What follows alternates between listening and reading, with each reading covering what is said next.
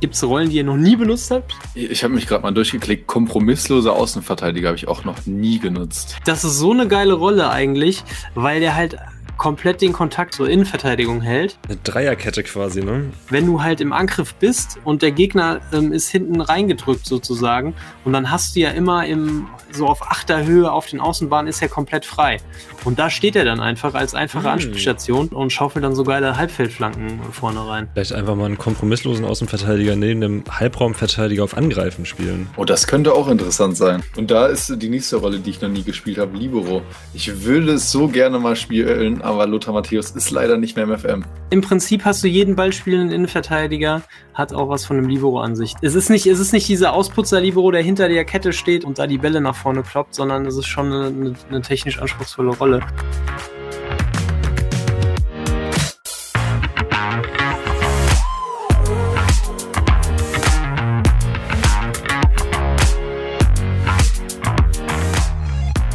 Moin Freunde der Sonne und herzlich willkommen zu Episode 14 unseres Stream FM Talks. Ich freue mich sehr, dass wir heute aufnehmen, auch wenn das eine andere Folge ist, als wir euch versprochen haben. Ähm, wir hatten angekündigt, dass wir was zum Thema Realismus aufnehmen. Ähm, ja. Tja um es kurz zu machen, äh, ich, ich musste aufnehmen und äh, ja, die Folge kommt dann nochmal neu aufgenommen äh, und die war sehr gut und die wird auch das nächste Mal sehr gut sein. Heute machen wir ein bisschen ein offenes Thema und äh, deshalb freue ich mich sehr, dass wir hier äh, Fachpersonal im Podcast haben. Bob, einen wunderschönen guten Tag. Einen wunderschönen. Und äh, Junukas ist auch da, halb euphorisiert wegen dem HSV. Ich, ja, Euphorie. Oder nervös. Äh, sehr, sehr nervös. Also ich, ich habe Karten für übermorgen, für, für Berlin. Oh und ja. äh, es wird mir schwerfallen, heute über den, äh, an den FM zu denken. Also, ich bin mit, mit dem Kopf schon in der Hauptstadt. ja, sehr gut. Berlin ist immer eine Reise wert. Ähm, ja. Mal gucken, mit, mit welchem Ausgang. Mhm. Aber ich gehe davon oh. aus, dass, dass Felix Magath sein HSV dann schon in die Bundesliga führen wird. Das klingt gut. Sicher. Das, ja. das nehmen wir so mit. Mhm. Ja. Ähm, Freunde der Sonne, ganz, ganz wichtig. Eine, eine Neuigkeit ganz zu Beginn dieses Podcasts, äh, also Ohren gespitzt. Und zwar ist das die letzte Episode, die auf dem FM2-Kette YouTube-Kanal erscheinen wird. Ähm, es wird weiterhin eine Videoversion geben, allerdings auf unserem eigenen YouTube-Kanal. Also der Podcast bekommt einen eigenen YouTube-Kanal. Das heißt für euch unbedingt äh, da ein Abo da lassen ähm, damit ihr auch in Zukunft auf YouTube informiert werdet, wenn eine neue Folge erscheint. Ansonsten, wie immer, gerne auf Twitter folgen. Auch da ähm, gibt's immer, posten wir immer, wenn, wenn irgendwas Neues äh, los ist. Ähm, und ja, auf unseren eigenen äh, sozialen Profilen sowieso. Aber das ist eben ganz wichtig, wenn ihr, und das tun ja viele, ähm, diese unsere Folgen auch bevorzugt auf YouTube hört. Ähm, das findet ab sofort dann auf dem eigenen Kanal statt. So, das wäre erstmal der bürokratische Teil. Und äh, damit zum inhaltlichen Teil. Wir haben ja mal auf Twitter, erneute, erneuter Aufruf zum Folgen, äh, mal gefragt, äh, zu welchem Thema wir eine Folge machen sollen. Und da kamen so viele Vorschläge, die für eine eigene Episode gar nicht so reichen. Ähm, dann dachten wir, dann frühstücken wir die einfach hier einmal ähm, kollektiv ab. Ähm, und weil Lushbob ange angesprochen wurde von FMinem, Krisenmanagement bei Teams. Lushbob soll da mal aus dem Nähkästchen plaudern. Ähm, ich weiß gar nicht, was er meint. Bei mir läuft es doch immer sehr, sehr gut. ähm, nee, tatsächlich läuft es gerade echt ganz gut, aber ähm, ja. Ja, die Frage ist, warum? Warum? Wie hast, du, wie, hast du das, genau. wie hast du das gemacht? Vom, vom Sektbob zum Erfolgsbob? Ja, ich glaube, der Sektbob war ganz am Anfang, als ich echt noch gar nicht drin war, aber mittlerweile hat man ja so die ein oder anderen Sachen, ähm, die man, die man dann schon weiß, die dann äh, von alleine funktionieren. Aber Thema Krisenmanagement, ähm, ja, das, das, die erste Krisenbewältigung äh, sind immer äh, Siege. Ne? Also was, was es Besseres als äh, eine Siegesserie? ähm, ja, ich bin irgendwie, ich bin eigentlich eher so einer, der immer an der Taktik festhält, die irgendwie mal funktioniert hat und dann da nicht ganz so viel umstellt beziehungsweise dann so Kleinigkeiten ändert und hoffe, dass es dann so nach drei, vier Spielen wieder läuft oder auch nach fünf, sechs. Ähm, und wenn das nicht hilft, dann ähm, wird aber auch relativ schnell die Taktik wieder über Bord, Bord geworfen. Also ähm, ich ändere nicht direkt was, wenn es mal wieder nicht läuft, aber schon so nach dann so zehn Spielen oder so, oder wenn es zum Ende der Saison dann wirklich äh, wir die Kurve gar nicht mehr kriegen, äh, werden entweder personelle Änderungen vorgenommen oder halt wirklich auch mal eine neue Taktik äh, versucht. Aber manchmal kehre ich dann auch zu dieser, zu der funktionierenden Taktik wieder zurück, weil ich dann irgendwie der, der Meinung bin, das hat doch gut geklappt. Oder das, was ich probiert habe, hat irgendwie nur drei, vier Spiele geklappt. Ähm, ja. Also eigentlich halte ich erstmal dran fest, aber dann irgendwann werde ich das, würde ich die Taktik schon umstoßen. Ähm, aber es ist ja natürlich nicht nur die Taktik, die man da ähm, ändern kann, sondern auch Personalien. Ähm, man kann mit den Spielern reden und so weiter und so fort. Aber bei mir ist es meistens ja doch eher dann irgendwie taktischer Natur. Ja, das hatte ich gestern im Stream mit den Spielern reden. Das ging ziemlich nach hinten los. Äh, Mannschaftssitzung, yeah. alle rot. Ja. oh, das kenne ich ja. Das oh ja, von Unikas gibt es auch einen schönen Clip. Richtig, ja. ja. Ja, ich, ich habe tatsächlich mal, äh, eigentlich passt die, die Frage ziemlich gut zu etwas, was ich mal gemacht habe auf äh, YouTube. Ich habe mal ähm, den FM äh, bis, ich glaube, in den April vorsimulieren lassen, habe dann in, der, ähm, in den Ligen geguckt, was so gerade kriselnde Vereine sind. Und da ist mir äh, Holstein Kiel ins Auge gefallen, die irgendwie, ja, irgendwie zehn, zehn Spieltage vor Schluss standen sie auf dem 17. Tabellenplatz und zehn Punkte hinter dem rettenden Ufer. Mhm. Und ähm, ja, die habe ich dann übernommen und äh, bin abgestiegen. Also nee, also es, zu, zuerst habe hab ich was, was ganz Wildes versucht. Ich habe irgendwie ein 3, 4, 2, 1 oder sowas spielen wollen, mhm. weil ich dachte, dass, dass der Kader passt. Holstein Kiel hatte irgendwie qualitativ theoretisch eine, eine sehr gute Mannschaft, gute, gute Jungs dabei, Steven Skripski, Finn Bartels und so, die theoretisch eigentlich sehr gut Fußball spielen können. Deswegen wollte ich offensiven Fußball spielen. Hat gar nicht funktioniert. Was bei mir dann funktioniert hat und womit ich, womit ich es dann tatsächlich fast noch geschafft hätte, war einfach 4-4-2, kaum Anweisungen und, äh, der, der, Klassiker. Ja, es ist wirklich, ja. ich, ich wollte es nicht machen. Ich wollte es echt nicht machen, weil mhm. dann, dann, dann sitzt du da und denkst, ja, es ist ja langweilig, immer das, das, das Gleiche zu tun. Aber es ist halt das, immer das Gleiche, weil es funktioniert. So, das ja. und deswegen, ja. ja. Ja. ja, so ging es ja bei uns auch mit den Old Boys los. Wir haben irgendwas Lustiges gespielt und dann lief es nicht. Irgendwie fünf Niederlagen zum, zum Saisonstart direkt ganz am Anfang ähm, und dann einfach umgestellt, irgendwie eine Taktik ohne viele Anweisungen und dann ja. kann man sich das halt angucken. So, man sieht dann, wie die Spieler ihr natürliches Spiel spielen und kann dann äh, auf der Basis dann eben weitere Anweisungen erteilen oder auch nicht. Ähm, genau. Aber irgendwie oft ja. ist das tatsächlich äh, nicht, nicht verkehrt, ja. Man, man, hat ja im Grunde auch immer im Kopf, wie so ein Standard 442 irgendwie funktionieren kann. Mhm. Wenn du dann das 3D-Spiel guckst und du siehst, der und der Spieler bewegt sich so und so, dann weißt du, 442 hm, soll das eigentlich anders sein oder ich hätte das lieber so und so. Und wenn du aber dann, wie gesagt, ein 3-4-2-1 spielst und die Spieler, weil das irgendwie die taktische Ausrichtung ist, dass sie alle blind durcheinander laufen. So, ich meine, wenn es funktioniert, sieht es wunderschön aus. Wenn es nicht funktioniert, hast du keine Ahnung, woran es liegt. Na, genau. ja. ja. Ähm, aber was ich ganz interessant fand, Laschpop, du meintest ja, dass deine Entlassungen an deiner Unerfahrenheit lagen. Ja. So. Jetzt würde mich ja interessieren als Anfänger, was gibt es irgendwas, was du gelernt hast, was, was sich jetzt erfolgreicher macht, so konkret? Ja, äh, das hat Jonas da gerade schon ganz gut eigentlich gesagt, dass äh, die wenigen Anweisungen echt manchmal mehr sind, vor allem wenn man irgendwie so nicht, nicht gerade die Top-Clubs äh, managt, dass man da wirklich nicht alles im Taktik-Cheat anklicken muss, sondern äh, ja, wirklich manchmal weniger mehr ist und ähm, ja, 442 äh, war ja sehr, sehr lange das Maß aller Dinge oder haben ja sehr, sehr viele Trainer gespielt. Ähm, es ist halt eine sehr, sehr gute Verteilung von Spielern auf dem Spielfeld, genauso wie das 4-2-3-1. Und ähm, ja, so Standardformationen, nicht so viele Anweisungen. Ähm, ja, so, so, so das Runterbrechen auf die Basics hat mir immer schon sehr, sehr viel geholfen, so reinzustarten und ähm, mich so ein bisschen an diesen vorgegebenen Taktiken, die es gibt im FM, so daran zu orientieren. Vielleicht auch mal, wenn man ein Ballbesitzspiel auswählt, äh, spielen will, erst auswählen, gucken, vielleicht die ein oder andere Anweisung rausnehmen oder ergänzen und dann damit so mal reinstarten. Dann hat man immer irgendwie schon so, eine, so einen Anstoß, wie es laufen könnte und wie so ein, wie so ein beispielsweise Ballbesitzspiel oder ein Tiki-Taka oder ein Kontern, ein direktes Kontern äh, aussehen kann. Das hat mir schon sehr, sehr viel geholfen. Also hm. erstmal weniger ist mehr und dann so ein bisschen an bestehenden Taktiken orientieren. Hm. Mhm. Wobei die ja teilweise äh, mit sehr, sehr vielen Anweisungen daherkommen, finde ich. Ja, genau, das deswegen sage ich ja, man, da sollte man vielleicht auch noch die ein oder andere Sache rausnehmen. Ähm, ja, vor allem äh, dieses, dieses kreativer Spielen, was ich immer sehr, sehr cool fand, weil es so dieses, dieses, ähm, ja, ja, das Kreative halt ist, so die Spieler dürfen machen, was sie wollen, können überall hin, man hat ganz viele Räume, äh, ganz viele Anspielstationen und so. Das hat mir immer ganz oft den, den, den, äh, das Genick gebrochen, weil die Spieler halt überall rumlaufen. Gerade jetzt mit der neuen Passkarte sieht man es halt echt extrem gut, ja. dass die Spieler halt irgendwie überall auf dem Feld stehen. Und ähm, ja, vor allem, wenn man halt nicht mit Top-Clubs spielt, ja, sind die Spieler jetzt auch nicht so geschult, um das zu können. Quasi der Tim Walter-Knopf, oder? Ja.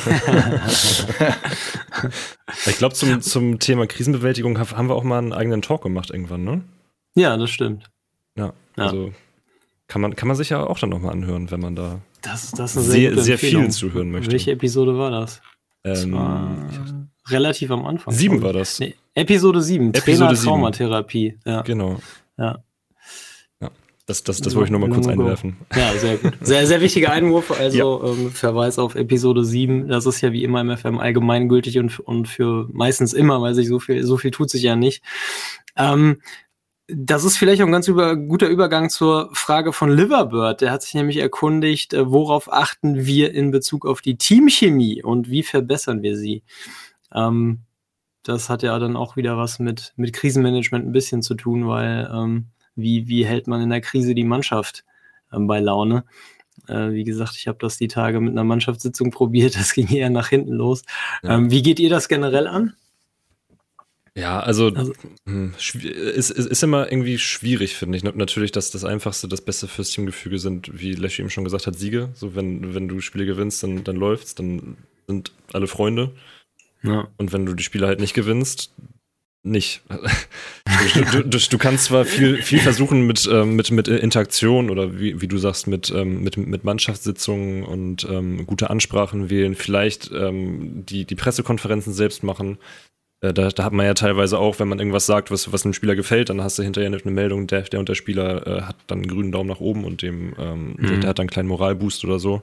Aber ich habe die Erfahrung gemacht, dass das alles meistens ja, irgendwie so ein, so ein Tropfen auf einen heißen Stein ist, meistens. Also wenn wenn es nicht läuft, wenn, wenn die Spiele nicht gewonnen werden und die Moral des Kaders dadurch schlecht ist, dann kriegst du das, oder ich habe es zumindest bisher durch Interaktion und äh, auch, was man auch machen kann, ist im Training hier auf Automatismen trainieren, Teambuilding und sowas alles. Mhm. Ähm, bringt bei mir nicht so viel. Bei euch? Also ich bin ganz großer Verfechter von ähm, Teambuilding im Training. Also mache ja. ich jede Woche, bis ich ähm, unter diesen sozialen Gruppen dann nur noch im Idealfall, das erreiche ich sehr, sehr selten, ähm, aber dann nur noch eine, eine Kerngruppe habe sozusagen. Also dass ja. sie wirklich, dass jeder mit jedem kann. Ähm, ansonsten glaube ich, dass bei diesen Trainingseinheiten, wenn da steht Anstieg bei der Zufriedenheit, glaube ich, dass es da um die Trainingszufriedenheit geht. Also das heißt, wenn der Spieler mit seinem Vertrag unzufrieden ist oder mit der Lage im Verein, ähm, dann ändert das daran nichts. So. Ähm, sorgt natürlich trotzdem dafür, dass die Mannschaft ähm, ähm, enger zusammenwächst und hier diese, diese Teamchemie-Anzeige, ich weiß, heißt irgendwie anders, ähm, die, die beeinflusst das natürlich auch, was dann auch wieder Boni gibt im, im, im Spiel, in Sachen Stellungsspiel und Passen und so weiter. Ähm, also das ist mir, das ist mir sehr, sehr wichtig. Also das mache ich tatsächlich eigentlich fast durchgängig die ganze Saison, dass jede Woche irgendwie ein, ein Mannschaftsabend ähm, oder sowas stattfindet. Mhm.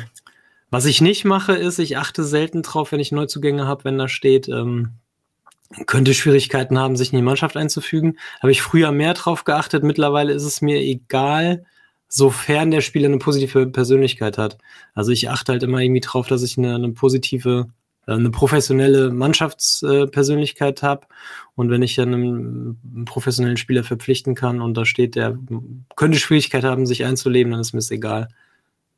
So. Ähm, ansonsten, ja, was, was ihr gesagt habt, äh, sportlicher Erfolg äh, steht über allem. Das muss ich jetzt auch tatsächlich mit den Old Boys lernen. Ähm, wir sind ja in die Premier League aufgestiegen, völlig überraschend und völlig viel zu kleiner Verein für die, für die Liga. Ähm, haben uns irgendwie äh, doch ganz gut aus der Affäre gezogen, so die ersten Spieltage und haben jetzt irgendwie eine Riesenserie von Spielen ohne Sieg.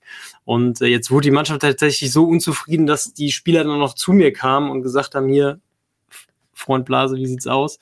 Ähm, ja, und dann einmal die falsche Option genutzt, alles, alles tiefrot. Oh, ei, ei, ei, ähm, ja, irgendwie habe ich dann noch eingefangen bekommen und oder, oder zumindest die Hälfte der, der Spieler, die dann auf der Matte standen, die haben dann irgendwie zugestimmt, dass, dass, dass der Trainer doch recht hat. Ähm, und der Rest hatte sich dann nach zwei Wochen irgendwie beruhigt. Ähm, weil sie gesehen haben, dass ich mir Mühe gebe, die Atmosphäre im Kader zu verbessern. Was habe ich gemacht? Ich habe mit jedem Spieler mal geredet. Ich habe jeden Spieler ähm, für sein Training gelobt, der über 7,5 trainiert hat. Ähm, habe mit Spielern geredet, die eine schwache Form hatten. Habe ähm, Einheiten nochmal extra angesetzt, die die Zufriedenheit pushen. Hm. Ja. Aber Teamchemie ist tatsächlich bei mir immer eine der absolut wichtigen Dinge. Also ich versuche, dass Spieler zufrieden sind, grundsätzlich. Ja. ja, ja, wenn, wenn Spieler nicht zufrieden sind, dann setzen sie dann deinen Plan, also den taktischen Plan auch nicht so wirklich gut um, ne? Ja, weiß ich nicht, aber ich, ich denke mir einfach, dass man, dass man einfach lieber zur Arbeit fährt und bessere Leistung bringt, wenn man grundsätzlich erstmal zufrieden ist. Na gut, das stimmt, ja. Also, ja, nicht, nicht nur das, auch dieses, ähm, die anderen mit reinziehen. Also, wenn du einen sehr unzufriedenen Spieler im Kader hast, kommt es ja schnell mal vor, wenn er vielleicht auch noch irgendwie Führungsspieler ist oder so, dass er dann quasi die anderen mit, mit quasi da reinzieht, ja. weil die dann darüber sprechen möchten. Du sagst, ja, weiß ich nicht, er ist unzufrieden wegen seinen Einsatzzeiten, kann aber nicht spielen, ähm, weil ich halt bessere habe. Und die anderen im Kader sagen dann, nee, sehen wir nicht so. Dann hast du auf einmal acht un unzufriedene Spieler, obwohl du vorher nur einen hattest. Ja, das, ist, das ist häufiger auch mal ein Problemchen. Verkauft ihr solche Spieler, wenn die so richtig unzufrieden sind? Ja, ich habe gerade das Problem und ähm, ich habe mir das gerade nochmal angeguckt. Ich dachte, ich mache direkt mal den FM auf und gucke mir das mal an. Und ähm, ja, Gesamtzufriedenheit tief bestürzt. ähm, und ja, eigentlich nur wegen seinen Einsatzzeiten.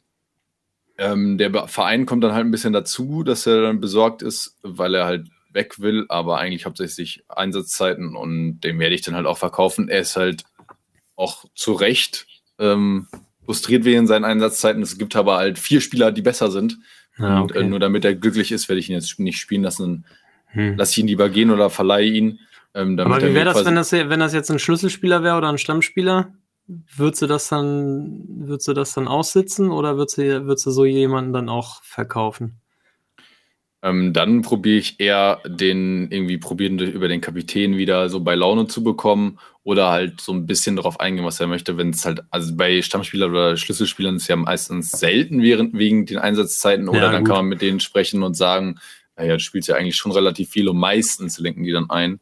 Hm. Ähm, wenn es halt wegen was anderem ist, äh, irgendwie Behandlung anderer Spieler oder so, probiere ich halt irgendwie das zu lösen, damit halt diese Spieler wieder äh, zufrieden sind. Ich habe das nämlich auch hm. aktuell, dass dann quasi andere Spieler, ähm, die halt Stammspieler oder ja, Schlüsselspieler sind, unzufrieden sind, weil er halt gehen will. Ja, gut, dann äh, besteckt das ja nochmal meinen, meinen Willen, den gehen zu lassen. Hm.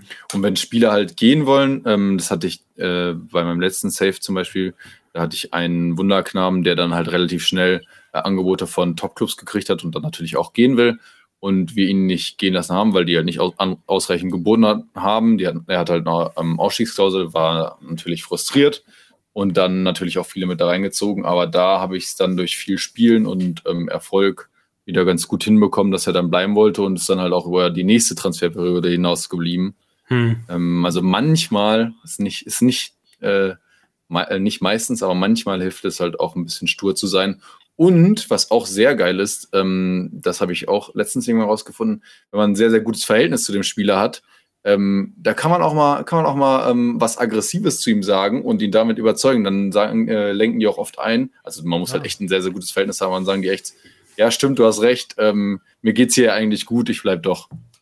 Okay, das, das ist interessant. Das, ja, das hatte ich vorher auch noch nicht. Das habe ich noch, noch, noch nie gemacht. Irgendwie in, in Videospielen immer, wenn da irgendwas Aggressives ist oder so. ich weiß nicht, mich, mich, mir tun, obwohl es ja eher nur ein Spiel ist, aber mich, mir tun die immer leid. ich bring's nicht übers Herz. ja, aber der, ja, bei mir war das auch immer so, aber ich war so frustriert von dem, weil er mir jede Woche auf den Sack ging. Ja. Und dann habe ich halt ja, okay. wirklich einfach gesagt, komm, du bist hier glücklich, reiß dich zusammen. Und er meinte, ja, sie haben recht. Lass mal sehen. Das ist ja geil. Aber ich versuche das auch immer über die diplomatische Schiene zu lösen. Ja. Ja. Und das finde ich ganz gut im, im FM22. Ich weiß gar nicht, ob das vorher auch schon ging, äh, wenn die wegen Einsatzzeiten kommen.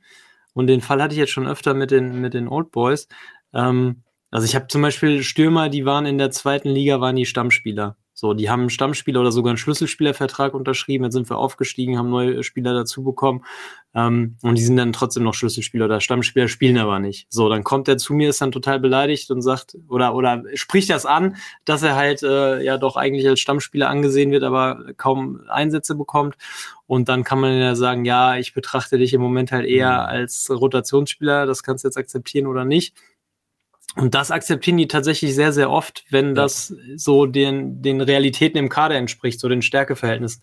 Und das finde ich ganz gut, weil, weil das halt auch aus meiner Sicht realistisch ist, dass man einfach sich dann hinsetzt und sagt, so, hör mal, ähm, unsere Entwicklung ist so und so abgelaufen und du bist immer noch Teil des Kaders, aber jetzt halt eben nicht mehr der Schlüsselspieler, sondern der Rotationsspieler. Ja.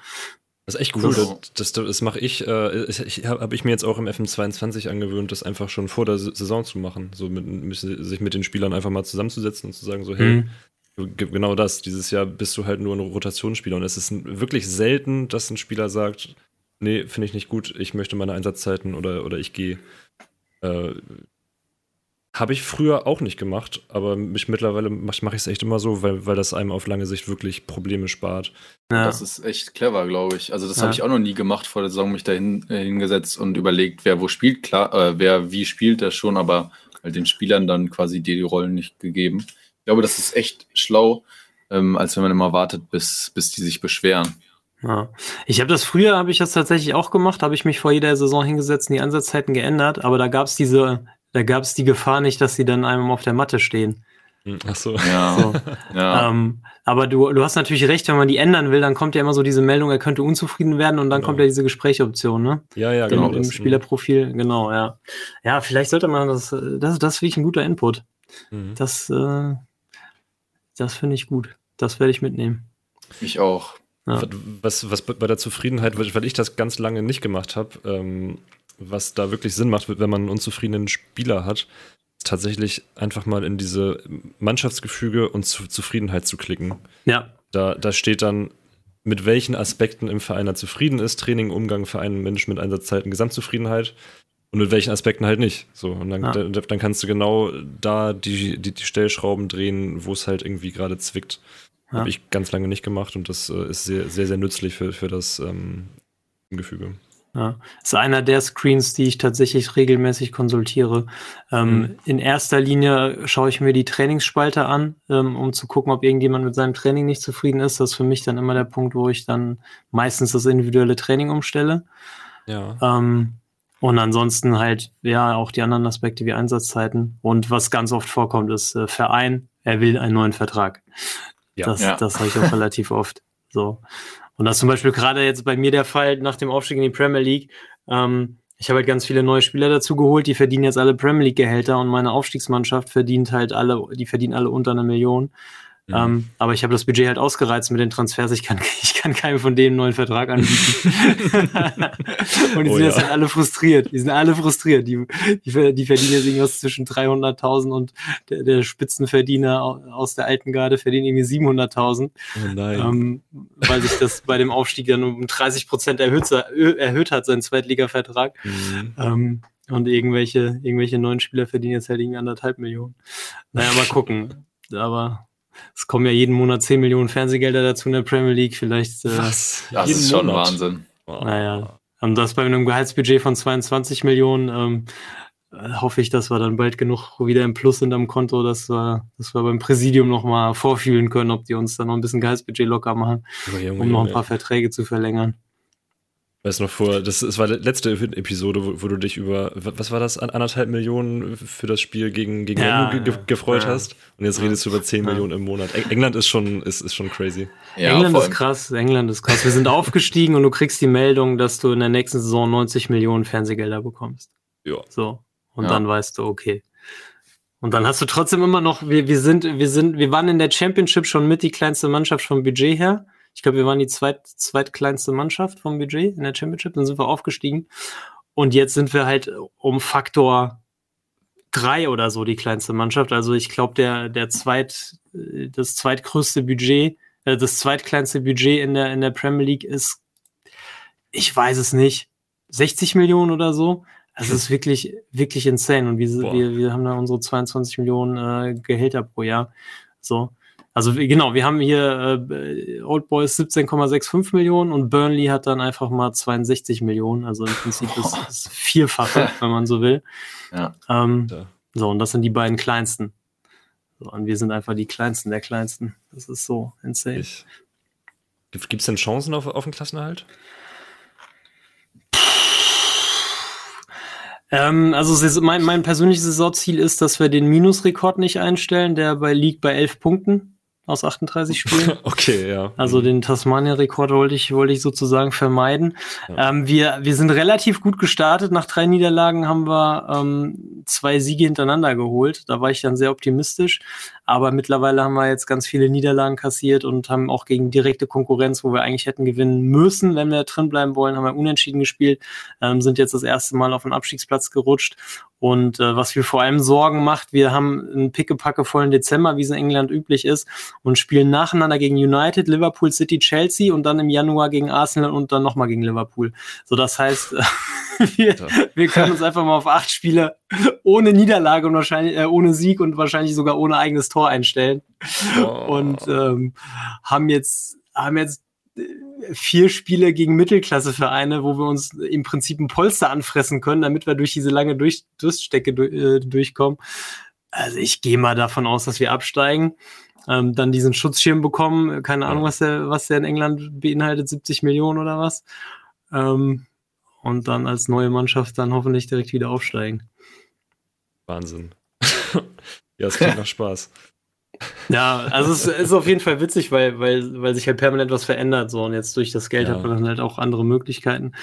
Ähm, irgendwann müssen wir dann nochmal ein neues Stadion bauen, hoffe ich. Und das um, Geile ist ja auch, dass, dass, du dich wirklich, wenn du als Terry's Old Boys in der Premier League spielst, da, da ist ja wirklich, wie jetzt HSV in, in der Relegation, ist ja jedes Spiel ein Pokalspiel. Ne? Also ja, so. feierst jedes Tor wie, wie, wie sonst was. Ja, ja, ja, ja. wir, wir, hatten jetzt irgendwie gegen Liverpool gespielt, die haben dann 3-0 geführt und ich wollte unbedingt, und das war dann auch die Wette mit den Kanalpunkten im Stream für die, für die, für die Zuschauer, ähm, ob wir denn Tor machen gegen Liverpool. Und dann irgendwie kurz vor Schluss dann noch der Bomber eingewechselt, der eigentlich in der Premier League gar keine Rolle mehr spielt, der uns aber ähm, mit zum Aufstieg geschossen hat. Und ähm, dann, dann ist er, kommt irgendwie langer Ball nach vorne, der Bomber kommt irgendwie ran, zieht einfach ab. Ähm, direkt an ihm ist irgendein Verteidiger von Liverpool, der, der schießt ihn, also der Bomber schießt ihn an, der Ball geht dann zu Virgil van Dijk und von Virgil van Dijk springt der Ball dann über den Keeper ins Tor. Also total das absolute Kacktor, aber halt gefeiert wie äh, ja.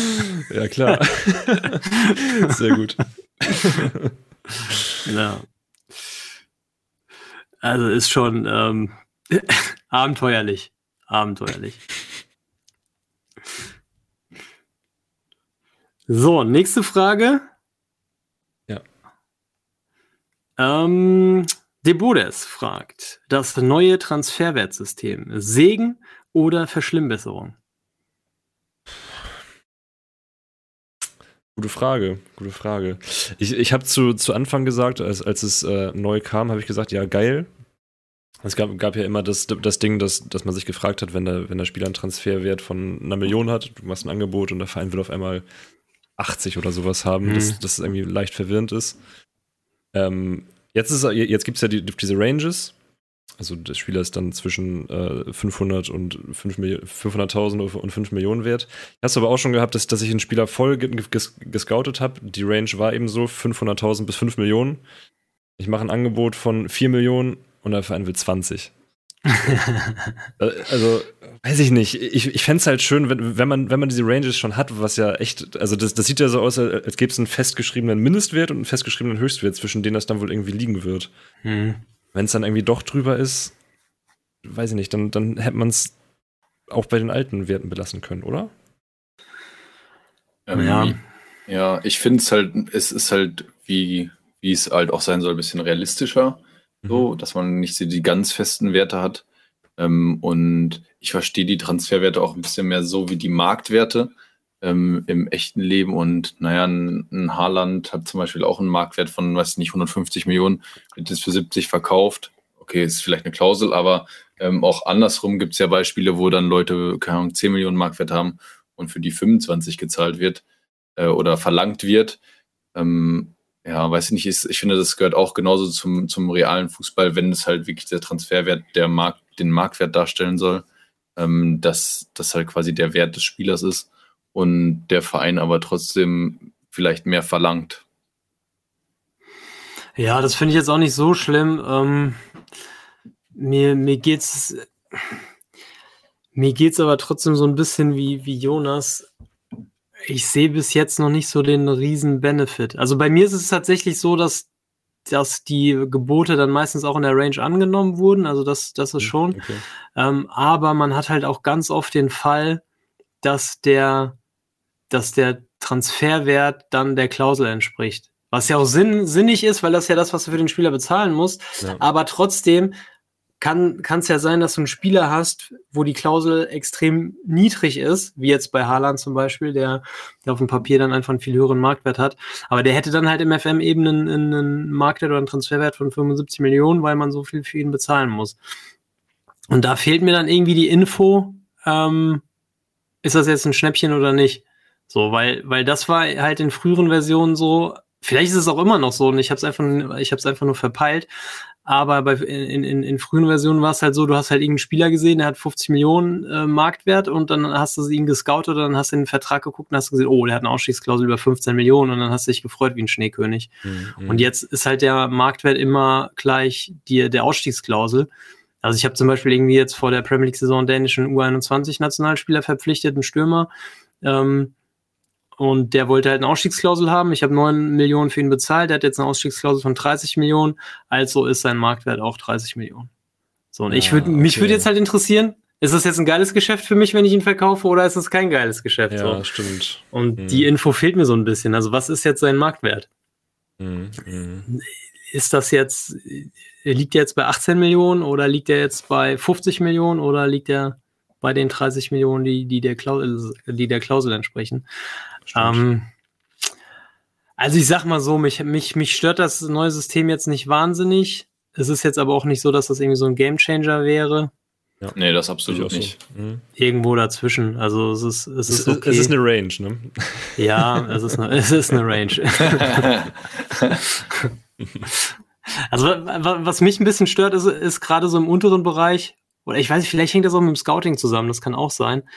Ähm, hast du halt manchmal so total weite Ranges. So Absolut, das, ja. ja. Was, was du gerade meintest mit 500.000 bis 5 Millionen. Mhm. Und das ist ja, wenn du ein kleiner Verein bist, ist das ja entweder bezahlbar oder ja. dein, dein komplettes Budget sozusagen. Bei, beim F ja. FK Jonna war jetzt teilweise Ranges 34.000 Euro bis 340.000 Euro. Klingt für, ja, für, für, für, einen großen Verein nach nichts, aber für uns ist halt entweder ein guter Deal oder Bankrott. so. Ja, genau. Ja.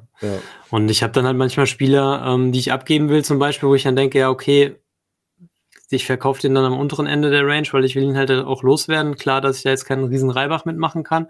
Ja. Ähm, wenn ich irgendwie einen Spieler kaufen will, aber nicht so 100% überzeugt bin und steigt dann am untere, unteren Ende der Skala ein in die Verhandlungen, ähm, kommt der abgebende Verein dann meistens vom, vom oberen Ende der Skala an und man mhm. trifft sich dann irgendwo relativ nah bei am oberen Ende der Skala. So. Ja.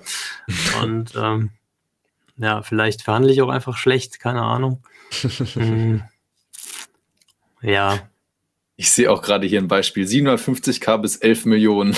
ja, sowas. Ne? Hm. ja. Ah ja. ja.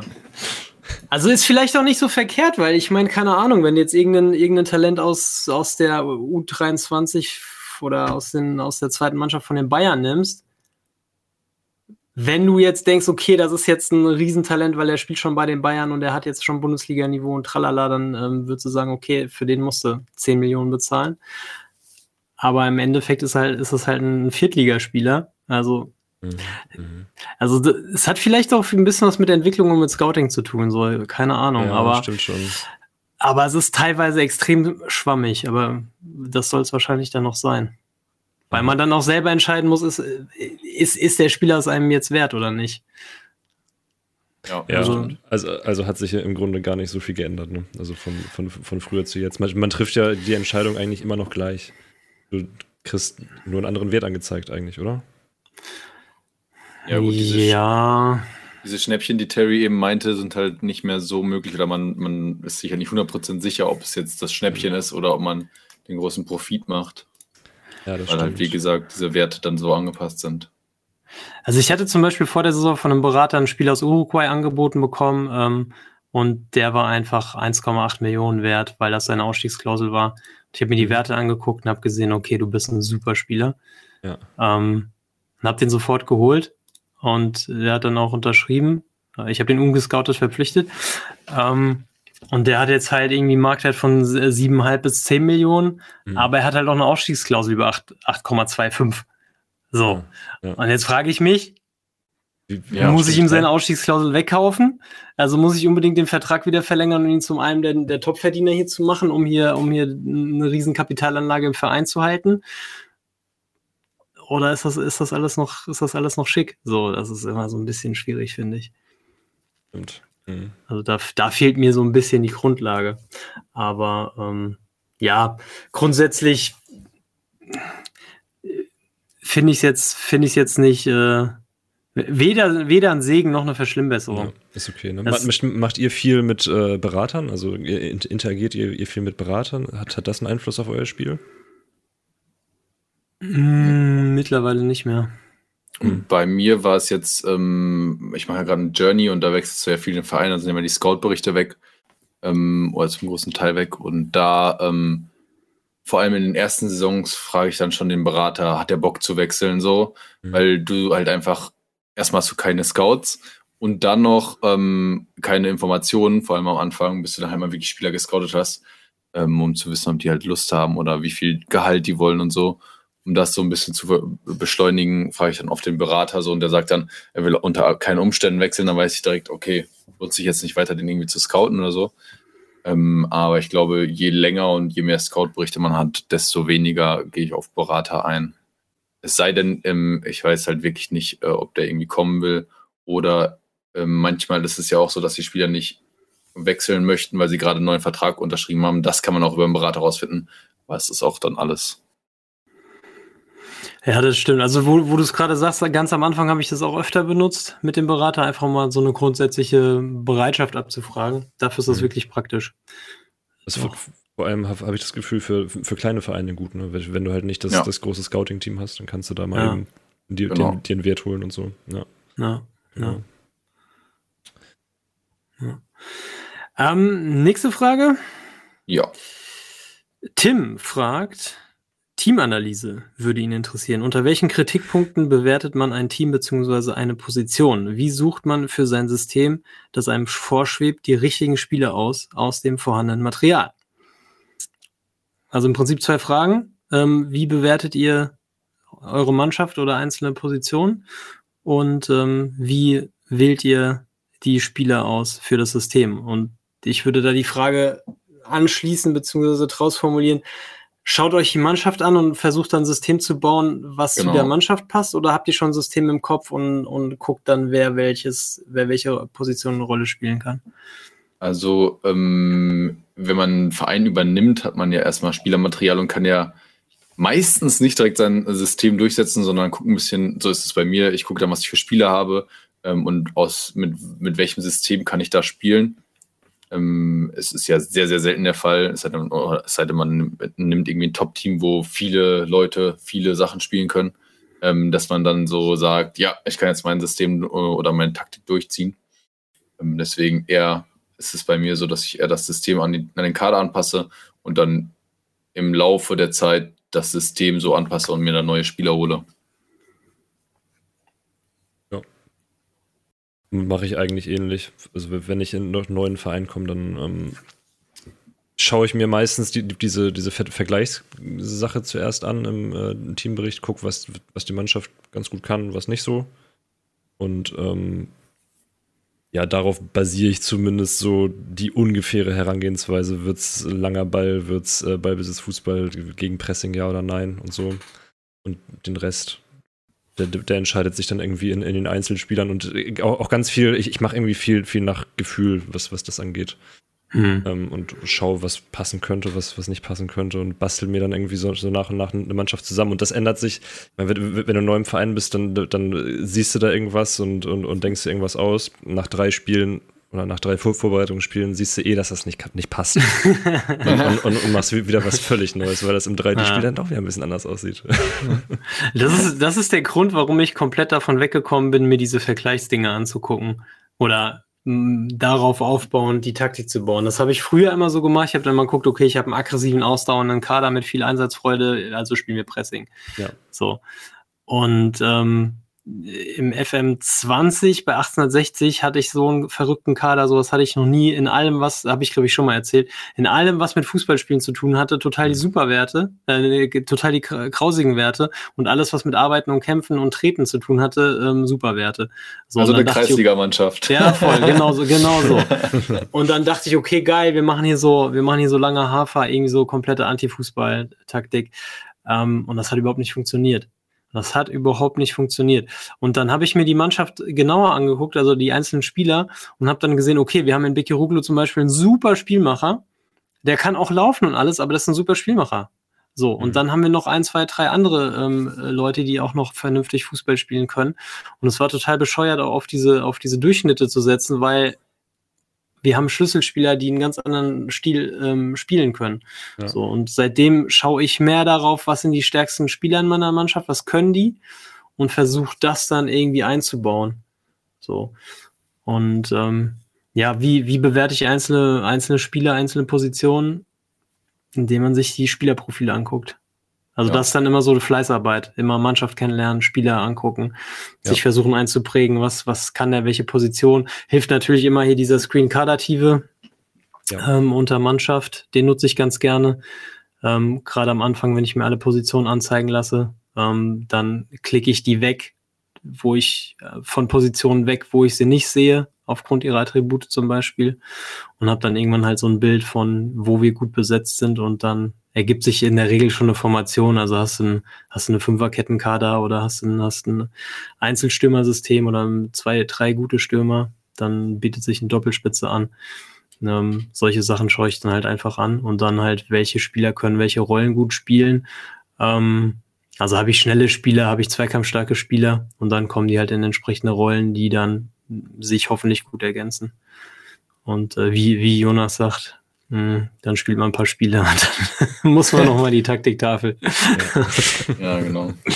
Ja, ich äh, mache das, äh, habe es früher auch immer über die Kadertiefe gemacht. Irgendwann hat mich das ein bisschen genervt, dass man da nicht die Rollen sieht, sondern immer nur zentrale Mittelfeldspieler. Ähm, jetzt mache ich es immer, wenn ich eine neue Mannschaft habe, gehe einfach auf die Mannschaft und lasse mir dann quasi im, äh, kann man ja rechts auf dem Filter quasi nur die Torhüter anzeigen, die im mhm. Verein sind, nur die Verteidiger anzeigen und ähm, Dadurch mache ich mir so einen ersten Überblick, was für Spieler da sind. Und da sieht man halt auch relativ oft dann, dass man irgendwie nur zwei Verteidiger hat. Naja, dann kann man vielleicht meistens keine Dreierkette spielen. Ähm, es sei denn, man, man holt sich dann noch zwei, drei Jungs dazu. Oder man hat extrem viele Außenspieler, auch so Flügelverteidiger oder so. Das ergibt dann ja auch schon, schon so, so einen gewissen, so eine gewisse Formation, die man hat. Und so klicke ich dann natürlich, ist eine Fleißarbeit, dann die Spieler durch und gucke, wer wo so spielen kann ähm, sortiere da halt auch dann mal wirklich nach den, nach den besten Spielern und baue so ein bisschen um die und deren beste Rollen, wenn das so ein bisschen harmoniert, äh, die Taktik drumherum auf. Also so, so eigentlich so ein bisschen ähnlich wie du, Terry. Hm. Ähm, da schließt auch die Frage von Robert Kühne an. Ähm, wie finde ich die richtige Taktik für mein Team? Anhalt welcher Kriterien entscheidet ihr das? Wie und wann und wie oft sollte ich die Taktik anpassen? Also fangen wir mit der Frage 1 an. Ähm, wie findet ihr die richtige Taktik für das Team? Und welche Kriterien schaut ihr euch an? Jetzt hatten wir ja gerade schon einmal so den Durchschnitt, so diese Vergleichswerte. Ähm, was, genau. was muss, was, was muss eure Mannschaft mitbringen, damit ihr sagt, okay, wir spielen jetzt Gegenpressing, wir spielen Tiki-Taka, wir spielen irgendwas Defensives? Ja, eigentlich, wie ich es gerade gesagt habe, ich gucke mir halt äh, die einzelnen Positionen an und wenn ich sehe, ich zum Beispiel extrem viele Verteidiger und offensiv ist es ein bisschen schwacher besetzt, ja, ruft es ja nach einer Fünferkette, wenn ich wenige Verteidiger habe, vielleicht eine Dreierkette ähm, und sortiere dann halt auch nach der Fähigkeit und gucke, wer sind die Starspieler und naja, die will man natürlich spielen lassen oder lässt man immer spielen. Und, Aber bezieht ihr sowas wie, wie die Favoritenrolle ein? Also wenn ihr jetzt zum Beispiel in die, in die Liga kommt und habt sowas wie Saisonvorschau und ihr seht, ihr seid jetzt krasse Außenseiter oder Favorit oder so ein Mittelfeldteam. Ähm, entscheidet ihr danach auch nach der Grundausrichtung zum Beispiel? Oder ja. ist das rein nach Attributen? Also die, die Grundausrichtung schon, aber von der Formation her ist es dann eher wirklich was, was an Spielermaterial da ist. und dann der Spielstil ähm, dann halt wirklich so ein bisschen, ob man Favorit ist, ob man da quasi die ganze Zeit Gegenpressing, ähm, extremes Gegenpressing spielen kann oder ob man da vielleicht sich erst, erstmal ein bisschen zurückzieht und aus einer kompakten Defensive arbeitet. Hm. Ich, ich habe teilweise, ähm, also ich schaue mir teilweise auch die Starspieler mit meiner Mannschaft an. Also wie, wie bei dir gerade zum Beispiel, Terry, wenn du da einen so einen Bekirolo hast, der irgendwie richtig geiler Fußballer ist, äh, stelle ich irgendwie äh, einen Trickfatista auf vorne und versuche dann die Taktik um diesen Starspieler herum aufzubauen, mhm. um halt, also wenn, wenn er wirklich viel besser ist, ist als, als alle anderen, versuche ich den äh, bestmöglich in, in, in Szene zu setzen, um aus dem halt das Maximum rauszuholen. Aber das hast du halt relativ selten, dass du, dass du einen so einen richtig guten hast und der Rest äh, fällt dann eher so ab. Aber das ist tatsächlich das, das Erste, worauf ich gucke. Also wenn ich zuerst in eine, in eine Mannschaft komme, sortiere ich einmal nach den Sternen tatsächlich. Der, derzeitige mhm. Fähigkeiten nach Sternen sortieren, gucke mir die ersten paar Spieler an. Und ähm, anhand dieser Spieler entscheide ich dann meistens, wie gespielt wird. Und der ja. Rest muss sich dann halt, der muss dann halt gucken, wo er bleibt. Ja, ja das ist ganz lustig. Ich, ich spiele ähm, aktuell, wie gesagt, ein Journey und bin jetzt gerade bei Herenwen und die haben sich äh, Luc de Jong geholt. Oh ja. ja, das ist, äh, ist ein bisschen lustig, weil ähm, ja, ich habe halt wirklich mein System komplett darauf ausge äh, ausgelegt, dass jeder auf dem flankt und der halt die Dinger vorne wegmacht. Und was soll ich sagen, es funktioniert so überragend. Im, ja. ersten, Im ersten, Spiel vier Tore, zwei Vorlagen lügt die Jung. da wow. dachte ich mir auch, alles klar. ähm, das ist es. ja, manchmal, äh, manchmal springt das so einen an, ja. ja, aber es sind natürlich auch die Ausnahmen, vor allem auch in den nicht ganz so starken Ligen, wenn man da so äh, Ausnahmespieler hat. Ja. Die zeigen das dann auch häufig mal. Ja, es war ja bei den in den Lower Leagues, als wir angefangen haben bei den Old Boys auch, als wir hier diesen Kyle Hutlin hatten, den ja auch der ein oder andere ähm, schon, schon mal in seiner Mannschaft dann hatte mittlerweile, ähm, der einfach zwei Meter sechs groß ist und dann halt einfach ja. mit 20 äh, Sprunghöhe da durch die fünfte englische Liga touren. So, da brauchst du, du brauchst keine guten Flankengeber, du brauchst einfach nur Leute, ja. die den Ball nach vorne kloppen und der hat da so eine Reichweite, der holt die alle runter, die Bälle und verarbeitet die irgendwie. Ähm, hat natürlich katastrophale Technik und mentale Werte und so weiter. Ähm, also irgendwie so ab, ab dritter Liga hat er sich dann irgendwann äh, schwer getan. Aber bis dahin, äh, es gibt ja diese geile Scatter-Diagramme. Ähm, und wenn du dann halt äh, äh, Flankenstatistiken anguckst und du bist dann so im, im oberen rechten Quadranten rechts oben in der Ecke, klebst dann da mit deinem Vereinslogo. ähm, und du weißt, deine Außenspieler haben irgendwie Flanken 6. Ähm, dann weißt du, das liegt, das liegt irgendwie am, am, am Flankenabnehmer. So. Ja. Ähm, ja.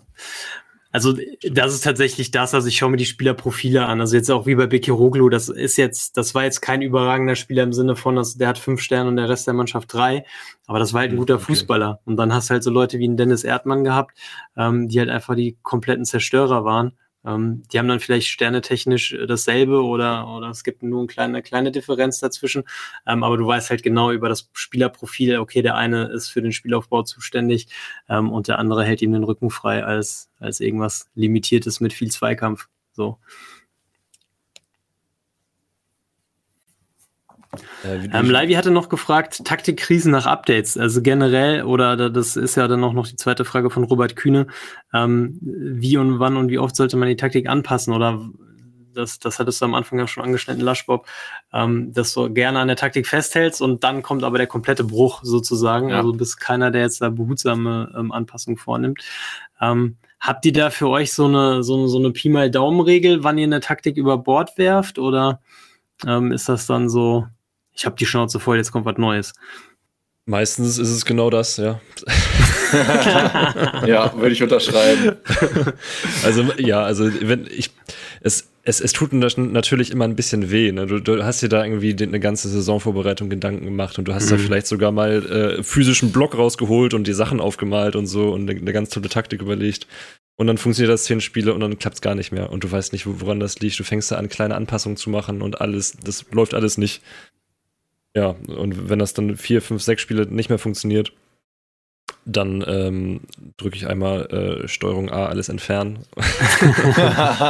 und dann, dann, dann geht es quasi, quasi wie, wieder von vorn los. Aber ich, ich tue mich da schon schwer. Also ich versuche schon echt viel, damit ich zumindest so die, die, die Grundidee, die ich ja irgendwann mal hatte, dass man die noch irgendwie wiedererkennt. Aber mhm. wenn es halt nicht mehr geht, dann, dann geht es nicht mehr. Ja.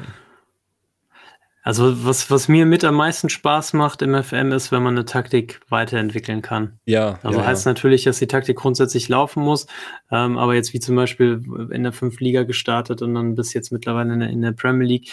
Ähm, das hat am meisten Spaß gemacht, als wir da eine funktionierende Taktik hatten und haben dann am Anfang mit einem kompromisslosen Innenverteidiger gespielt und mit einem zentralen Mittelfeldspieler verteidigen oder einem ballerobernden Mittelfeldspieler verteidigen und mit einem Zielspieler vorne drin.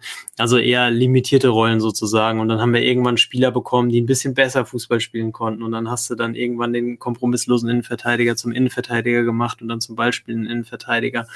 Ähm, so, das macht, das macht mir, das macht mir richtig viel Spaß. Also wenn du ja. merkst, okay, du hast jetzt Spieler, die haben ein breiteres, ein breiteres Set an, an Attributen und an Fähigkeiten und kannst das auch einbinden, um die Taktik generell ein bisschen variabler zu machen. Ähm, das, das macht mir mal großen Spaß.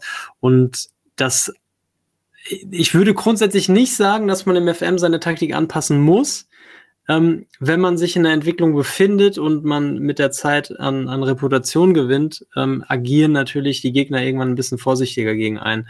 Also die, die Mannschaft, das ist ganz wichtig, dass, dass, dass ähm, das ist so eine der, eine der Urban Legends im FM, dass der Gegner irgendwann die, die eigene Taktik durchschaut hat. Das ist nicht der Fall. Das ist nur so, wenn du jetzt ein halbes Jahr super gespielt hast und gehst dann in die Rückrunde und dann weiß jeder, okay, du bist jetzt gar nicht der große Underdog, sondern du kannst schon Fußball spielen. Dann spielen die erstmal ein bisschen vorsichtiger gegen dich. Heißt, die, die Außenverteidiger laufen nicht mehr so früh nach vorne, du hast entsprechend nicht mehr so viele Räume, die du ausnutzen kannst. Ähm, und wenn es dann nicht läuft aufgrund dessen, ist es, ist es jetzt kein Grund, die Taktik komplett über den Haufen zu werfen. Meistens reicht das dann, wenn man irgendwie zwei, drei Spielerrollen oder Duties anpasst ähm, oder eine Teamanweisung oder die Grundausrichtung mal um eine Stufe verändert. Ähm, also wenn, wenn irgendeine Taktik irgendwann mal funktioniert hat, dann war sie ja nicht ganz verkehrt. Ähm, und, und das ist aber eigentlich der Punkt, der mir am meisten Spaß macht, so aktiv die Taktik weiterzuentwickeln. Und früher war bei mir immer so das Ziel, ich will eine Taktik finden, die funktioniert und dann habe ich an der Taktik festgehalten. Mittlerweile sehe ich die Taktik immer als, als, als lebendes Gebilde. Also auch wenn ich es wechsle, ändere, ich manchmal eine Spielerrolle oder ich sehe irgendwas im Spiel, ändere eine Spielerrolle oder eine Duty oder sowas. Und ähm, das macht eigentlich Spaß. Ja.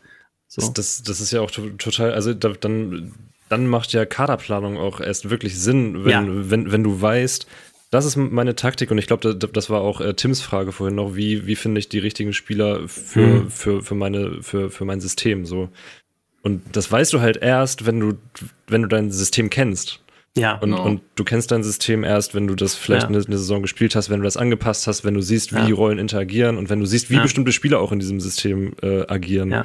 Und dann weißt du irgendwann auch, okay, der Spieler bringt mir in dem System das und das. Ich brauche ja. einen Spieler, der das halt auch macht oder der das vielleicht sogar noch besser macht. Und ich habe da, ja. ich, ich glaube, das war zum FM20. Da habe ich mal auch auf dem FM2-Kette-Kanal ein Video zum äh, Moneyball gemacht, zum Moneyball-Scouting. Mhm. Und da, da ging es ja im, im Grunde auch genau um das, dass man sich, das ist jetzt, jetzt nicht, man, man guckt sich dann nicht das Spielerprofil an und nicht die Attribute, Du guckst dir dann halt an, was der Spieler für, für Daten produziert. So, wenn du irgendwie einen Spielmacher hast, dann hat er bei dir ähm, eine Passquote von so und so, eine Zweikampfquote von so und so und spielt sieben entscheidende Pässe pro Spiel oder sowas. Und dann kannst du halt in, im äh, Scouting, kannst ja alles in, in dieser Scouting-Ansicht einblenden lassen und kannst genau nach, nach diesen äh, Daten und äh, Werten filtern. Ja. Das kannst du dann halt besonders gut machen, wenn du genau das machst, was du ihm gesagt hast, Terry. Immer wieder die Taktik anfassen. Das, und, und dann, dann macht der FM mir auch echt am meisten Spaß, wenn, wenn man so ja. echt ja. was hat, an dem man so tüftelt. Ne?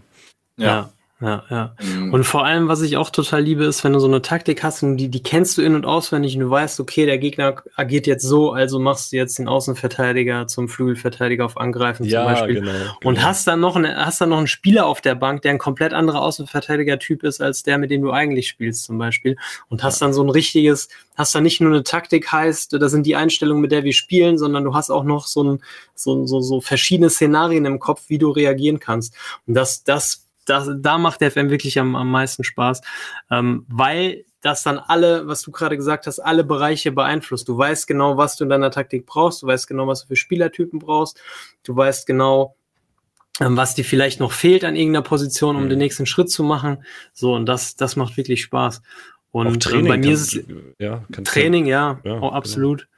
Genau. Ähm, Und, und bei mir ist zum Beispiel jetzt gerade so der Punkt, ähm, wir hatten in der, vor der zweiten Championship-Saison haben wir die Taktik komplett umgestellt. Wir haben komplett was anderes gespielt, ähm, weil wir eben einen, einen, Spielertypen hatten, den wir als Register einsetzen konnten. Also einen sehr intelligenten, ähm, technisch starken, mental starken Spieler, ähm, und dann haben wir gesagt, okay, auch ein bisschen unsere Storyline, weil unser Trainer ist hier Will Denby, der dann mal unser Register bei Liverpool war. Und dann haben wir im Prinzip die Taktik aus dem FM20 kopiert, eins zu eins, und haben gesagt, okay, jetzt spielt Will Denby das, wo er in der Blüte seiner eigenen Jahre seinen Fußball oh, gespielt hat. Schön. Mit, mit dem neuen Register. So. Ja. Und das hat dann verrückterweise dazu geführt, dass wir tatsächlich aufgestiegen sind mit dieser Liverpool-Taktik, sozusagen als Underdog in der Championship mit einer, mit einer Taktik, die Liverpool mal gespielt hat, als, als Weltklasse Mannschaft sind wir dann aufgestiegen. So haben natürlich ein, zwei kleine Anpassungen gemacht, aber im Prinzip war das die Taktik mit mit Tempo auf komplett low, ähm, kontrollierte Grundausrichtung ähm, und eben Register und keine einzige Defend Duty im, im Mittelfeld hat super funktioniert. Ähm, sind dann in die Premier League aufgestiegen, haben gesagt, okay, in der Premier League müssen wir anders Fußball spielen. So, dann haben wir, haben wir, kam man nicht so richtig klar und dann haben wir einfach die Register-Taktik genommen und haben die angepasst an Premier League-Niveau, indem wir dann einfach gesagt haben, okay, wir schieben die, wir schieben die Viererkette nach hinten, weil wir sind einfach extrem langsam im Vergleich zu den Stürmern, mit denen wir es in der Premier League zu tun bekommen. Und für mich ist jetzt im Kopf einfach klar, ich brauche, ich weiß genau, was ich für einen Innenverteidiger brauche, damit wir in der Premier League oder generell mit dieser Taktik den nächsten Schritt machen können. So, die kann ich mir jetzt im Moment noch nicht leisten oder ich habe es auch noch nicht gefunden für mein Budget. Aber ich weiß genau, wenn ich, wenn ich einen Innenverteidiger habe, der, weiß ich nicht, 15 Antritt hat und trotzdem noch 15 Sprunghöhe ähm, und einigermaßen beweglich ist und die entsprechenden Konzentration, Antizipation ähm, und so weiter hat, ähm, dann können wir auch höher spielen und dann sind wir auch wieder gefährlicher, weil wir dem Gegner mehr Raum nehmen und so weiter und so weiter und so weiter. So, und das weiß ich, es liegt jetzt an meinen Innenverteidigern und deshalb ist es der nächste Schritt, ähm, diese Innenverteidiger zu finden, zu verpflichten. Und dann schließt sich daran dann der, der Torwart an, der dann hinter einer äh, hohen Abwehrkette dann verteidigen kann. Und das macht so Laune, finde ich. Ja, am besten, wenn man dann äh, da noch die passenden Spieler aus dem Youth Intake bekommt oder die irgendwie dahin ja. formen kann. Also dann, das äh, ist, dann ist, ist es wirklich die Kirsche auf der Torte. Das ist ein ganz Wunderpunkt. Oh. Und ich, ich, ich habe eine goldene Generation ja. angekündigt bekommen und es war ein Drei-Sterne-Talent dabei. Das äh, Thema hatte ich jetzt auch heute gerade im Stream, dass, ähm, dass einer meinte, ist doch immer eine goldene Generation, oder? und ich so, nee, nee, also eigentlich nicht, aber mir ist auch aufgefallen, jetzt ähm, im 22er ist es schon, schon häufiger eine goldene ja, Generation. Gefühlt im Vergleich zum 21er. Ja. Bei der Ankündigung oder bei dem, was ankommt? Bei der Ankündigung. Mhm. Bei dem, was ankommt, eher das mhm. Gegenteil. Man, man, man, wird immer schön hoch, hochgehypt, ne? So ja, äh, ja, vor Oktober freust du dich und dann kommt der März und äh, ja. Ja, es ist halt ein halbes Jahr, wo der Jugendabteilungsleiter noch schön sein Gehalt bezieht. Ja. Stimmt. Stimmt. Wow. Das ist eine Masche. Ich habe die durchschaut. Oh, Junge. Alles meiner, scripted. Alles meiner scripted. kriegt noch eine Chance und danach sitzt er auf der Straße. Habe ich, ja. hab ich schon angekündigt. Weil das hat, das hat mich echt hart frustriert. Mhm. Wisst ihr was? Mein, mein, Jugendabteilungsleiter ist gar nicht fest beim Verein beschäftigt. Der hat, der, der hat irgendwie so einen, so einen komplett räudigen Monat für Monat Vertrag, kriegt irgendwie, weiß nicht, 1500 Euro im Jahr. Oh. und, und, der, und der hat mir da ein äh, Weltklasse New Gen nach dem anderen angeschleppt. Also, ja. das, das, das ist es nämlich. Das ist die logische Schlussfolgerung aus, dem, was du gerade gesagt hast. Du darfst ja. einfach nichts bezahlen. Dann ja, kann er dich nicht erpressen. Dann muss er performen. Dann muss er performen. Das ist geil. Vielleicht sollte ich mal den Dienstleister, der uns äh, die Büromaterialien beschafft, fragen, ob der nicht den Jugendabteilungsleiter machen will. Gute Idee. Das, das wäre nicht schlecht. Das wäre nicht schlecht. Immerhin so ein Packen Kopierpapier und dann noch ein Fünf-Sterne-Talent. Das. ja, das wär's. Aber ja. vielleicht braucht man echt welche mit Knebelverträgen, die dann, die dann sich noch beweisen wollen. Ja, ja, ja oder genau. halt mit genau. so einer erfolgsabhängigen Klausel. Also der kriegt einfach bei jedem, bei jedem äh, Verkauf von einem Jugendspieler kriegt er einfach ein Prozent von der Transfersumme. Was meinst du, wie schnell du dann äh, Weltklasse-Talent in deiner Jugend oh hast? Ja, oh ja, wirklich. Tja. Nee, also da hoffe ich mal, also wir haben, wir haben schön nach und nach unsere, unsere Einrichtung ausgebaut und so weiter und ich hoffe, dass wir dann in der Premier League jetzt auch ähm, das dann alles nach und nach auf Weltklasse-Niveau ziehen können und dass dann mal auch wirklich vernünftige Talente durchkommen. Aber ähm, ja, alles nicht so einfach. Alles nicht so einfach. Ähm, schließen wir den Podcast mit einer schönen Abschlussfrage von Debodes. Und zwar ähm, hat er gefragt, kaum genutzte Rollen, wie setze ich sie ein? Beziehungsweise wann bringen sie mir etwas? So, also ähm, wann mal die Frage etwas ab. Gibt es Rollen, die ihr noch nie benutzt habt? Schade, dass Richard nicht dabei ist. Ja, wirklich. da, da, wir, wir hätten einen schönen Vortrag zum äh, äußeren Zielspieler bekommen. Rollen, die ich noch ja, nie benutzt habe. Also ich glaube, den äußeren Zielspieler habe ich noch nie benutzt. Ich habe es ich hab's ein paar Mal versucht und ich bin immer gescheitert. Ich weiß nicht, wie Richard das gemacht hat. Vielleicht braucht man einfach Michael Lang dafür. Vielleicht ist es das. Ja, das, vielleicht ist es das wirklich. Der funktioniert ja. halt auch nur im Turniersetting. Also bei mir ah. hat er damals dann auch die Wände eingeleitet. Stimmt, ja, richtig. Um, ähm, ja. Also äußerer Zielspieler konstant habe ich im, in einem Safe, glaube ich, auch noch nie benutzt. Nee. Ansonsten, also jetzt länger als fünf Spiele, sagen wir mal. Ansonsten würde ich behaupten, dass ich jede Rolle schon ähm, benutzt habe. Ich habe mich gerade mal durchgeklickt. Kompromisslose Außenverteidiger habe ich auch noch nie genutzt. Ey, das ist total geil, das musst du machen. Ohne Scheiß. Ja? Ähm, und zwar hatte das, ich habe jetzt leider den Namen nicht parat. Ähm, sorry. Ähm, das hatte einer im Discord gepostet, dass er irgendwie den kompromisslosen Außenverteidiger so gerne benutzt. Und in irgendeiner Phase mit den Old Boys habe ich das auch gemacht. Ich glaube, äh, nach dem Aufstieg in die dritte oder nach dem Aufstieg in die, in die zweite Liga. Und das ist so geil. Das ist so eine geile Rolle eigentlich, weil der halt komplett den Kontakt zur, zur, ähm, zur Innenverteidigung hält in der Defensive. Also du hast halt im Prinzip so einen zusätzlichen Innenverteidiger, wenn man so will. Dreierkette quasi. Ne? Aber er ist halt trotzdem Außenverteidiger. Das heißt, in der Offensive ähm, wenn er, also er marschiert jetzt, er ist jetzt nicht ein Wingback, der nach vorne bombt, sobald man irgendwie im Umschaltmoment ist. Ähm, aber wenn du halt im Angriff bist und der Gegner ähm, ist hinten reingedrückt sozusagen und dann hast du ja immer im, so auf achter Höhe auf den Außenbahnen ist er komplett frei. Und da steht er dann einfach als einfache hm. Anspielstation. Ähm, und, und, und schaufelt dann so geile Halbfeldflanken vorne rein. Ähm, ah. Und das, das war eine Rolle, die hat uns in einer, in einer Phase ähm, richtig gut getan und das ist ähm, auch eine Rolle, die dadurch, also ich benutze sie, im Moment habe ich jetzt, ich habe sie jetzt lange nicht mehr benutzt. Ähm, jetzt, wo ich drüber rede, fällt mir ein, das war eigentlich optimaler Move für die, für die Premier League, weil da brauchen wir einfach noch jemanden, der defensiv hinten dicht macht. Ja. Nee, sollte ich wieder benutzen. Es klingt auch, auch nach was, was bei deiner Luc de Jong-Taktik funktionieren könnte, Leschi, oder? Schon, schon jemand, der da die, dieser wilden Halbfeldflanken immer in den Strafraum löffelt. ja, ich, hab, ich, hab am Anfang, ich hatte mal ganz geile Außenverteidiger noch ähm, oder wirklich so Spieler, die da quasi die ganze Seite wackern. Deswegen habe ich da ähm, schön die Flügelverteidiger und ja. die äh, jede Möglichkeit reinflanken lassen. Und ähm, einer meiner Außenverteidiger ist halt auch mein Top-Vorlagengeber. Von ja. daher okay, ähm, na gut, die da, okay, dann, die da gerade. Ähm, dann lass es so.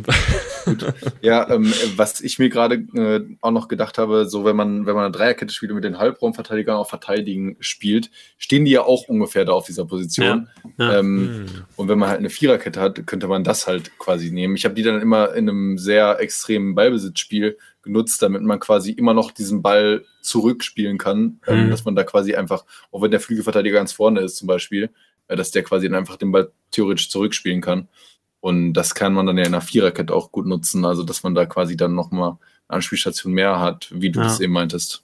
Ja, also ich bin halt, ich, ich, ich bin halt immer sehr stark geneigt, bei den Außenverteidigern eine, eine Seite auf Angreifen und eine Seite ja. auf Unterstützen zu haben. Also verteidigen benutze ich oder habe ich fast nie benutzt. Und das ist eigentlich total, total dumm, weil gerade wenn du Außenseiter bist, ist das so cool, wenn du einfach noch einen, einen zusätzlichen Mann hinten hast.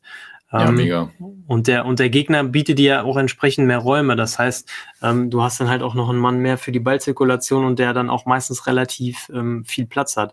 Und das ist jetzt auch egal, ob das ein kompromissloser Außenverteidiger ist oder auch ein Außenverteidiger auf Verteidigen oder sowas. Ja. Ähm, was ich auch gerne nutze mittlerweile ist ein, ist ein äh, Flügelverteidiger auf Verteidigen, weil das, weil der Flügelverteidiger ist per se halt eine offensive Rolle und, und selbst auf Verteidigen geht er schon relativ weit nach vorne, ähm, wenn er Platz hat marschiert halt nicht direkt los ähm, und schlägt halt auch schöne Halb Halbfeldflanken. Also das ist mhm. auch, auch eigentlich auch eine ganz coole Rolle. Vielleicht ja. auch, ähm, also dieser kompromisslose äh, Außenverteidiger, vielleicht auch eine ganz gute, ganz gute Rolle, um mal zu testen, wenn man viel ausgekontert wird, weil man vielleicht Flügelverteidiger hat oder so und dann immer nur die beiden Innenverteidiger hinten stehen bei Kontersituationen. Ja. Dass einfach ja, da einer da ein bisschen oder zwei ein bisschen tiefer stehen. Ja. Vielleicht einfach mal einen kompromisslosen Außenverteidiger neben dem Halbraumverteidiger auf Angreifen spielen. Das, oh, das, das, könnte auch interessant sein. da da, da, da kriege ich, ich gerade irgendwie Lust drauf. Ich habe neulich auf Twitter gelesen, als da ein paar Leute, unter anderem äh, Guido Mary und äh, Rashidi und so gefachsimpelt haben. Ähm, und zwar haben die mal eine Taktik zum Laufen gebracht mit, äh, mit Dreierkette, Libero auf Angreifen in der Mitte und Halbraumverteidiger auf Angreifen links und rechts. Also sozusagen ähm, Eieieiei. Und, also, und, je, und jedes Spiel 5-4 gewonnen, oder wie? also, ich meine, man muss das ein bisschen ausbalancieren, aber es geht schon. Also, es geht schon. Okay. Du hast halt, du hast halt, also, es ist ein bisschen äh, Walterball. Ja, das, das glaube ich, ja, das glaube ich. Dahinter noch Mitspieler Torwart auf angreifen. Boah, und, Junge. Äh, ja. Hast halt viel Bewegung. Den, den, brauchst du ja unbedingt dann, sonst, sonst äh, sind da ja mega die Lücken. Hm, wenn der Licht da ein bisschen höher steht. Ja. Also ist jetzt, glaube ich, nichts, was man mit den Old Boys in der Premier League spielen sollte, aber es hat mich doch ein bisschen zum Nachdenken gebracht, ob, ob man sowas nicht mal, nicht mal ausprobieren sollte. Und da ist die nächste Rolle, die ich noch nie gespielt habe, Libero. Ich würde es so gerne mal spielen, aber Lothar Matthäus ist leider nicht mehr im FM. Ja, brauchst du keinen Lotter für. Da kannst du, nimmst du dir, nimmst du den coolen Achter und schulst den um. Ja, nee, äh, ich habe wirklich noch nie Libero gespielt. Ähm, weil es halt auch irgendwie so, ja. im, weil man es nicht mehr sieht quasi in, in Real Life. Naja, im, Prinzip, Im Prinzip ist das der Halbraumverteidiger der Zentrale. Genau. Also, weißt du, so wie, so wie, Aha. keine Ahnung. Alaba bei den Bayern ähm, hat ja immer so, so, der hat ja eigentlich den Halbraumverteidiger gespielt. Ja. Ähm, aber im Prinzip war das, wenn er, wenn er jetzt in der Mitte von der Dreierkette spielt, wäre das halt der Libero, der mit nach vorne geht.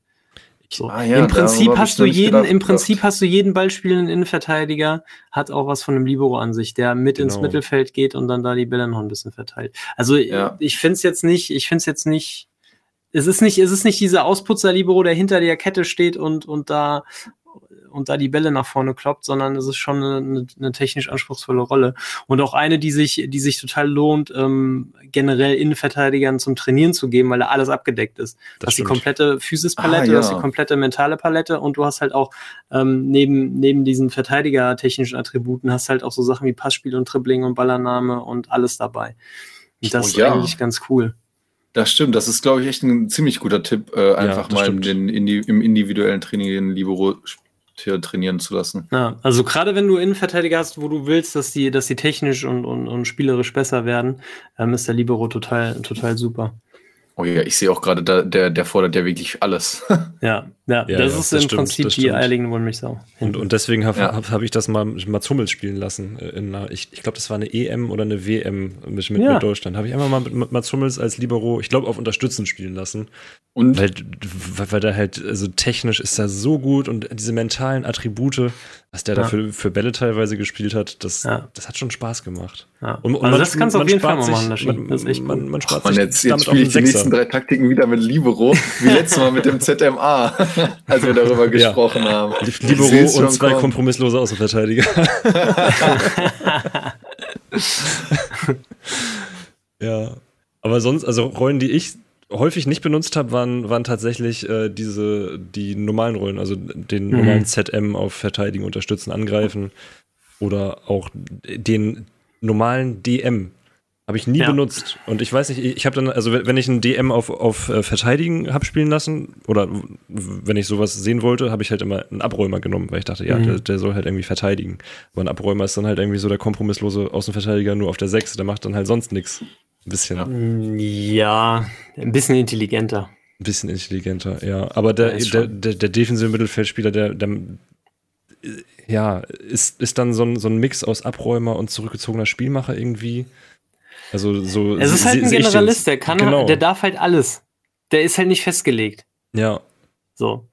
Und, und, und das, das, das stimmt, weil das sind, mittlerweile sind das meine Lieblingsrollen, also vor allem ZMU und ZMA und solche Sachen. Ja. Ähm, weil die dürfen alles. Also die sind nicht festgelegt. Das ist kein Spielmacher, der jedes Mal den tödlichen Pass sucht. Aber wenn sich die Lücke ergibt und er hat die Übersicht, dann hat die Technik, dann spielt er den Ball. Mhm. Und, und auch ein ZMU, der geht nach vorne, wenn er, wenn er die Räume hat. Aber der sichert auch ab. Und ähm, bei solchen Rollen ist immer wichtig, dass sie, dass sie gute mentale Werte haben, gerade so im Bereich Entscheidung weil die mhm. halt auch sich das aussuchen, was, was sie spielen im Prinzip. Ähm, aber wenn du da einen richtig guten hast, das, ja. das ist gut. Ja, das Ding ist, wenn, das ist wenn du einen richtig guten Spieler hast, so, so einen Kevin De Bruyne oder sowas, ja. Dann den, den kannst du super als, als ZM auf, auf Unterstützen spielen lassen. Ja, wenn, wenn du dem eine, eine, Spezialistenrolle gibst, dann schränkst du den im Zweifel irgendwie noch ein, weil er dann vielleicht mal Sachen machen möchte, aber die darf er wegen seiner Rolle nicht. Ja, ja man, man schaut immer sehr stark auf, ähm, auf diese Fancy-Rollen, dann Misala ja. oder ein Spielmacher oder ein, von mir aus auch hier den Ball, Ball erobernder Mittelfeldspieler, weil das klingt halt so nach, ich krätsche den Ball weg und das will ich haben. Ähm, aber so diese, diese Spieler, die alles können und dürfen, hat was, ne? Brauchst du eigentlich auch in der Mannschaft. Also eigentlich sind mhm. das so diese, ist das so diese, dieser Rückgrat in der Mannschaft. Ja, der Kleber. So, der Kleber. Kleber. der Kleber. Mit der Klebe. Ja. Ja, wo wir beim Kleben sind, machen wir ein Schleifchen drum. Ja. Haben wir noch irgendwelche wichtigen ja. Themen? Außer, dass ihr natürlich äh, dem VStream FM YouTube-Kanal folgen müsst. Freunde der Sonne. Absolut, wichtig. Ganz wichtig weil ähm, ab Episode 15 erscheinen wir dann auf YouTube nur noch da. Ansonsten natürlich weiterhin auf iTunes und Spotify und überall, wo es Podcasts gibt. Ähm, wenn ihr uns da noch nicht bewertet habt, holt das gerne nach, hilft wahnsinnig und wir freuen uns, äh, wir freuen uns gar sehr darüber. Ähm, dasselbe gilt natürlich für YouTube, immer schön Daumen nach oben, Abo. Ihr kennt das Spiel. Ähm, ja, ansonsten, wie sind die aktuellen Streamzeiten, Streampläne, Jonas? Gibt keine. Gibt, gibt keine. Also ich, ich stream maximal einmal pro Woche im Moment. Ja, halt immer, wenn, wenn ich, wenn ich gerade Zeit und äh, Lust habe, dann melde ich mich auf äh, Twitter und sag, ey, und los heute. Stream, los geht's. Okay, wir, wir, wir sind gerade eine, eine spannende Phase in Litauen, spielen gerade um die Europa League, haben ein Spiel gegen ähm, Warschau, gegen, gegen, Liga Warschau vor der Brust, da geht es dann um die Teilnahme äh, in der Europa League, was ein Riesenschritt mhm. wäre. Also und, und diese ja. Folge, ich, ich muss sagen, ich habe den FM jetzt schon länger nicht, nicht mehr angefasst. Ich bin gerade in, in, so, in so einer Phase, wo ich den, den FM weniger spiele. Aber irgendwie mit dieser Folge habe hab ich wieder Bock bekommen. Also das, äh, das, war gut. Das Auch war eine, die Kombination aus Libero und kompromisslose Außenverteidiger. Richtig, ja. Genau. War eine, eine, eine, Art Therapiesitzung für mich heute. Ja, sehr gut. Wann äh, kann man äh, dir zuschauen, wie du Luc de Jong mit Flanken fütterst? Ähm, ja, ich würde sagen Montag bis Freitag, 14 Uhr. Sehr gut. Ähm, und wir, ich schlage mich montags und donnerstags ab 20 Uhr mit den Old Boys durch die Premier League. Ähm, mal gucken, ob es wieder runtergeht. Ich fürchte schon. Wir haben einen Dezember vor der Brust, der ist äh, pickepacke voll mit Top-Teams. Aber dann gibt es oh, ja. die Millionen. Da, und dann gibt es die Millionen und dann bauen wir den Kader neu auf und dann also ich, achten ich, wir auf die Teamchemie, spielen mit Libero auf Angreifen und äh, dann hätten wir die, die Folge für heute eingetütet, glaube ich. ich ich sitze hier im Old Boys Trikot, ihr macht das. Sehr gut, vorbildlich. Ja. Okay, Freunde der Sonne. Ähm, dann vielen Dank fürs Reinschneiden. Ähm, euch vielen, vielen Dank fürs Zuhören. Ähm, und wenn ihr Fragen an uns habt, schreibt uns an info.vscreamfm.de oder auf Twitter oder unter diesem Podcast, unter diesem Video, wie auch immer. Wir lesen alles, freuen uns und äh, hören uns dann beim nächsten Mal wieder. Bis dahin, einen wunderschönen Tag noch hier, Lukas. Tschüss. Und dasselbe auch dir, Laschburg. Ciao. Und damit sind wir raus. Ciao.